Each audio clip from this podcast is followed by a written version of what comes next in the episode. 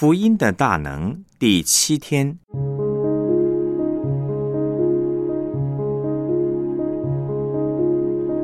陷入罪的症状，批评论断。罗马书二章一节：你这论断人的，无论你是谁，也无可推诿。你在什么事上论断人，就在什么事上定自己的罪。因你这论断人的，自己所行却和别人一样。马太福音七章一节二节：你们不要论断人，免得你们被论断。因为你们怎样论断人。也必怎样被论断。你们用什么量器量给人，也必用什么量器量给你们。我们来思想主题信息。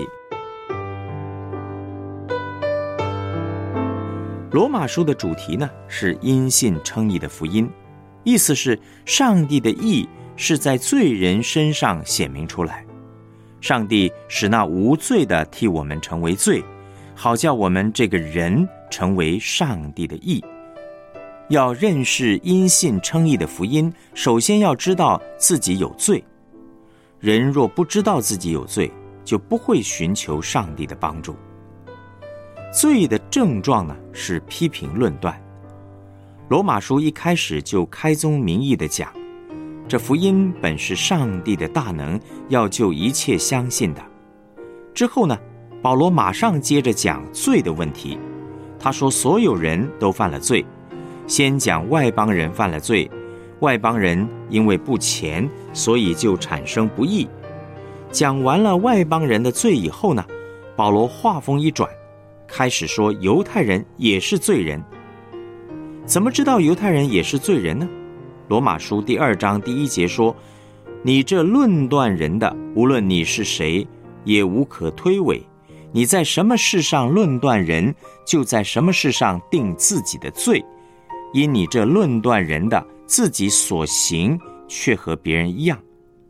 耶稣也讲过类似的话，在马太福音第七章一到二节说：“你们不要论断人，免得你们被论断，因为你们怎样论断人，也必怎样被论断。你们用什么量器量给人，也必用什么量器量给你们。”我们怎么样论断人呢？就一定会在那件事情上也犯罪。心理学家怎么解释这个现象呢？心理学讲说啊，这是投射作用。一个批评论断的人呢，通常对自己某部分很不满意，然后把自己对这个部分的不满投射到别人身上。所以，当他看到别人做了相同的事情的时候，他会特别的愤怒。美国有很多宗教家或者所谓的卫道人士，他们对同性恋者、犯淫乱的人都论断的很厉害，但是常常自己也都深陷其中。他们恨恶犯罪的自己，却又不知道该怎么办，于是就投射到别人身上，定罪别人。可是按照神学的讲法，这是很简单的一件事情。一个论断别人的人。只是显明自己是一个真正的罪人，他不单在那件事情上犯罪，而是在所有的事情上都一定会犯罪。论断别人的人是一个自己在做上帝的人，是一个自我为中心的人。那罪的根源就是在这里了。一个常常喜欢批评论断的人，不论是基督徒或非基督徒。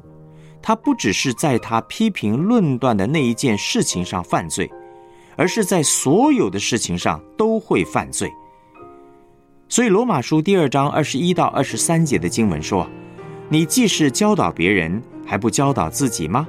你讲说人不可偷窃，自己还偷窃吗？你说人不可奸淫，自己还奸淫吗？你厌恶偶像，自己还偷窃庙中之物吗？”你指着律法夸口，自己倒犯律法，玷污上帝吗？这边告诉我们呢，论断人的人所行的都和别人一样。从神学上来看呢，保罗是在讲罪性，不是心理学所说的那个罪行，而是说我们整个人都暴露在罪的里面。最近呢，我听一位童工说，他因为某件事情被别人骂了三个半钟头。我觉得骂他的人呢，自己已经陷在很深的麻烦里了。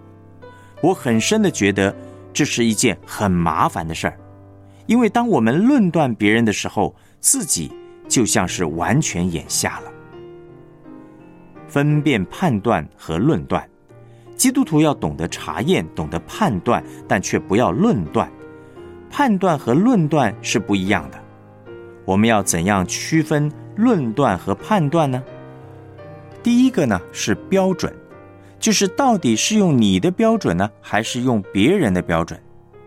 第二个是角色，如果不在那个角色上，就不要乱说话。有些人越位是因为想要自己做上帝。那么第三个是动机。有些时候，我们之所以讲一大堆东西，只是为了满足我们个人的私欲。我们要判断，可是不要论断。当一个人在论断的时候，表面上讲的都很对，其实里面呢，可能有很不好的意念。保罗说，这样的人呢，就是在罪里面所行的，其实和别人一模一样。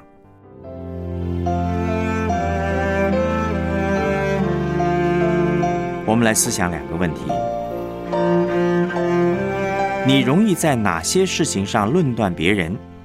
检视一下，你是不是也容易在这些事情上犯错呢？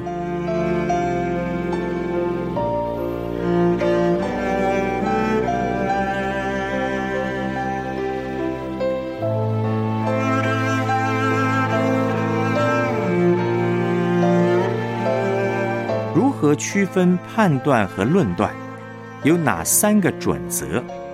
你判断的时候最容易忽略哪一个准则呢？